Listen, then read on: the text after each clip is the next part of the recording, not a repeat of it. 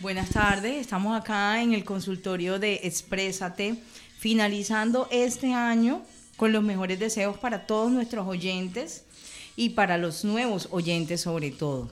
Estamos acá con dos especialistas que quieren ayudarnos qué hacer para este fin de año con los nuevos propósitos y para aquellos propósitos que todavía no hemos terminado. tenemos acá a la psicóloga María José Agresor Romero, especialista en terapia sistémica familiar, y la neuropsicóloga Susana Castilla.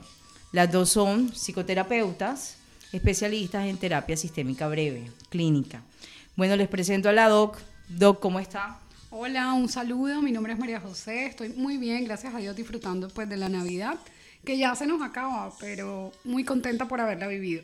Perfecto. Bueno, tenemos acá a la Doc Susana Castilla.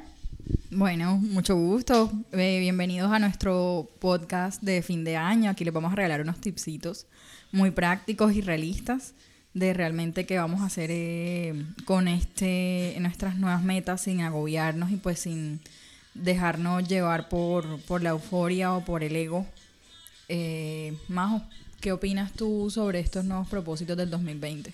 Yo ya hice mi lista, ya la tengo hecha y bueno, es importante hacer un balance, ¿no? De entender de que la Navidad es la final es una época de hacer un balance, ¿no? De reconocer todo lo bueno que nos pasó, las cosas difíciles, las cosas duras también que nos sucedió y apreciarlas, ¿no? Utilizar pues una mirada apreciativa de todo, absolutamente todo lo que nos pasó, porque a la final es para crecer. Mm, bueno, yo ni siquiera he sacado la maleta para salir 31 con la maleta corriendo, pero bueno.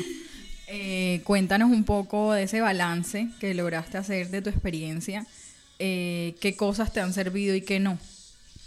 Bueno, fíjate, la lección de este año para mí fue sobre todas las cosas hay que guardar el corazón, ¿no? Como cuidarlo muy bien, pero sin dejar que el corazón se le ablande a uno demasiado, que se vuelva uno una persona de cristal, por ejemplo en mi caso, o eh, digamos que, que el corazón se endurezca demasiado, que no permitas amar, ¿no? Siempre está la posibilidad para amar a la final.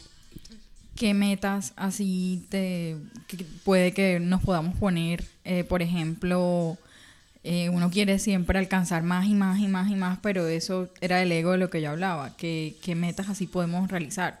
Sí, yo siempre recuerdo la meta del gimnasio, esa que queremos alcanzar todo el tiempo al inicio del año, pero luego nos quedamos como atrasados en ese tema. Entonces, es muy importante, al, primero que todo, hacer pequeñas tareas, o sea, hacer un esfuerzo mínimo por lograr las cosas. No nos, pensemos a la final en el resultado final, sino en pequeñas tareas, esfuerzos mínimos que tenemos que hacer para lograr lo que queremos. O sea que está bien que yo empiece tomando agua. Ya no tomaba agua este año, entonces está bien que empiece tomando agua. Sí, ¿por qué no? Empieza tomando agua. Y bueno, ¿para qué es el, agua? ¿Para qué lo necesitas? Pues precisamente porque tengo que estar bien con mi organismo, para aceptar mi cuerpo, para... Eh, por es importante. Sí, así es, es granito a granito sin frustrarnos porque no tenemos el gran proyecto a la final. Vamos paso a paso. Ok, perfecto. Bueno, doctora Susana, queremos saber también su opinión acerca de una pregunta que nos quieren hacer acá un oyente.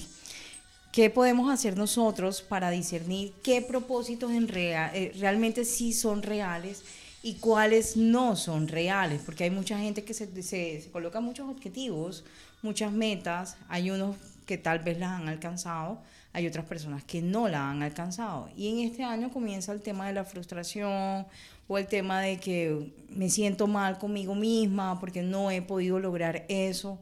¿Qué nos puede decir con respecto a eso?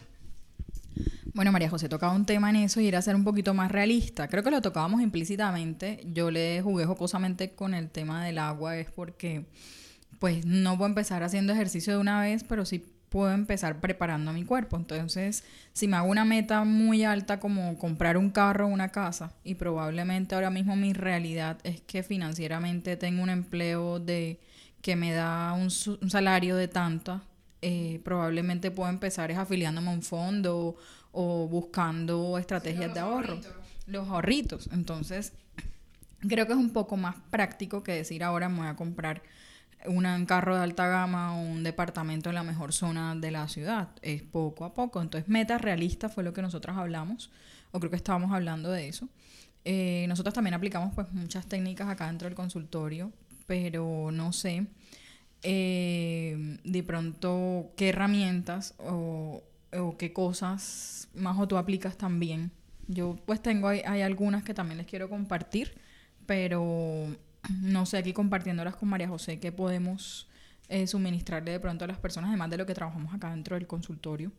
Sí, yo creo que para cuando no se cumplen los propósitos o al final no, no llegamos al, al, resultado final, hay que cuestionarnos eh, desde dónde estábamos parados. Por ejemplo, si estábamos en una zona de confort que no nos permitía eh, ver más allá o que si no ganaba la pereza o si de pronto era tan grande el proyecto que llegamos a pensar que eh, como una forma de creencia negativa que también a veces se forma de no lo vamos a lograr, ¿no? Y a la final son creencias limitantes que hay que romper porque son las que nos impiden finalmente conseguir lo que más soñamos. Y hay un lema muy importante y es no hagas más de lo mismo. Si tú quieres resultados distintos, tienes que hacer algo diferente, tienes que levantarte más temprano, tienes que dejar de, de digamos, el, el dinero, eh, de gastártelo en otras cosas y empezar a ahorrarlo. Sí, en, eso es en temas materiales, pero como persona, como tal, empezar a, a trabajar en esos aspectos que ya sabes que son eh, oportunidades de mejora y hay que empezar a cambiarlos. Entonces hay que hacer cosas, hay que pasar del pensar al actuar. Bueno, yo ahí aplico un poquito la visualización también. Eh, esto es un poquito más de neuro, pero ustedes no ven en, cuando van por la calle un, un aviso de Subway o de McDonald's que uno va pasando y, y a, las dos, a las dos cuadras ya no quiere la hamburguesita. Entonces, eh, básicamente porque no lo aplicamos para nosotros mismos. Entonces, podemos crear como un mural, una cartelerita bien bonita, donde mi cerebro día a día se programe para eso. Por ejemplo, una persona tomando agua, una persona comiendo frutas, si no como frutas. Eh, de ahí empiezan las pequeñas dietas. ¿Por qué? Porque cuando una persona, el que quiera adelgazar, dice voy a hacer dieta, empieza a restringirse. Eso crea mucha, mucha ansiedad. Y precisamente lo que yo no, de pronto no me lo permito, no soy capaz de renunciar a él hasta que no me lo permita. Entonces, así aplica para muchas cosas en nuestra vida. Entonces, nosotros aplicamos el plan de vida ese la visualización acá. Realmente es más real, real. Todo se basa en la realidad, en el día a día, nuestra realidad. En eso, Susi, tienes toda la razón. Yo la apliqué el, en el 2019, ya este año, y se me cumplieron varias metas después de visualizar. ¿En qué consiste? En que hay que hacer la visualización como de dos a tres minutos, muy temprano por la mañana, imaginarse que ya lo conseguiste, imaginarte que ya lo tienes, ya ese sueño ya se cumplió y disfrutarlo en tu imaginación por dos a tres minutos es bastante potente lo que se logra de ahí en adelante. Pues si somos muy perezosos para imaginarlo, Majo, eh, ya con la gráfica que tú te levantes y la mires y la contemples, ya también tu cerebro se programa un poquito para eso. Así que eh, para los que somos, son, perdón, perezositos, entonces también pueden utilizar esta, este método. Ok, me parece, me parece una idea espectacular, muy eficiente y muy objetiva como dice la doctora Susi, para aquellos que de pronto simplemente pueden imprimir su sueño, su objetivo y pegarlo en la pared, en su cuarto, en la puerta, donde ellos quieran o en su oficina, lo pueden hacer y les va a ayudar sobre todo para poder lograr los objetivos. Y como dice la doctora María José, pues también pueden, aquellos que tienen tiempo o que les gusta organizarse, simplemente de unos dos, tres minuticos en la mañana, hacer una pequeña meditación y visualizar y disfrutar, porque ese es el punto, disfrutar que ya alcanzamos el sueño. Eso me parece muy importante, pero también queremos tocar el tema para aquellas personas por lo menos que no todo en diciembre es felicidad. Hay gente que está un poco nostálgica, hay gente que también se pone un poco triste, ya sea por sucesos o porque este año pues también le evoca, este, este mes, perdón, le evoca momentos no, no tan gratos. Para aquellos oyentes que de pronto están un poco melancólicos o nostálgicos, ¿qué le podemos decir a través de su experiencia? Bueno, este es un mes, como María José lo dijo, de mucho, mucha conciencia, de cierre de ciclos. Es un mes que nos hace ser conscientes, porque el resto del año vivimos evadiendo o evitando o viajando o el trabajo. Sí o sí, obligatoriamente las, fiestas, las fechas de fiestas, pues es un mes de estar en casa de reconciliarnos. Eh, básicamente ahí pues yo recomendaría un poco el vivir el día a día, porque si nos proyectamos a futuro nos trae más ansiedad y el pasado peor. Ay, el año pasado estaba con tal persona o tal persona compartió con nosotros. Y también es muy importante reconocer que el dolor no se puede evadir, no se puede distraer y si ha pasado todo el año de pronto ocultando una emoción o un suceso y, ya llegó la Navidad que mueve muchas emociones, eh, pues hay que dejarlo salir, ¿no? Hay que dejarlo correr, la emoción que sea, la rabia, la tristeza, porque nosotros somos convencidos de que la, el dolor solo se vence cuando pasas por el dolor. Es la única forma de vencerlo. Entonces, puedes tomarte unos 20 minutos para conectarte con tu emoción, si es llorar, si es tomar rabia, sin tenerle miedo porque sea una emoción negativa. Simplemente hay que dejarla salir, pero no con la, como yo digo, con la tecla eh, sostenida todo el día en la emoción porque ya nos domina, nos controla. Es simplemente darle un espacio lo suficientemente importante para dejar salir esto y canalizarlo de la mejor manera. Perfecto. Bueno, para cerrar este año y quiero que los oyentes sepan que Exprésate siempre va a estar acá para escucharlos, para guiarlos, para estar acompañando en todos sus procesos terapéuticos y de parte de nuestras dos terapeutas queremos saber qué les pueden decir ustedes a sus pacientes para cerrar, para este fin de año. Se me ocurre a mí la lista de agradecimiento. Agradecer es algo muy valioso, muy importante por lo bueno y por lo malo que pasó, sobre todo una postura de agradecer.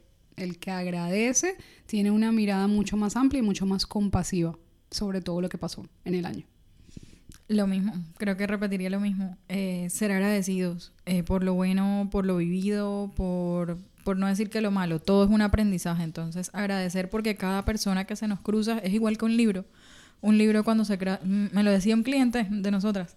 me decía, cuando un libro se cruza en tu camino es porque lo necesitabas. Entonces, uno debe ser agradecido con cada una de las personas que se nos cruzan de cierta forma nos están enseñando algo que debemos siempre trabajar para crecer. Entonces, en general las circunstancias son tan diversas que pues todo puede suceder en cualquier momento. Así es, entonces, bueno, y también nosotras desde, desde Expresas de agradecerles por confiar en nosotras, en aquí estamos para ustedes, también somos humanos, entonces queremos que tengan un lindo año, que lo disfruten, que se proyecten, que para todos vengan cosas muy, muy positivas.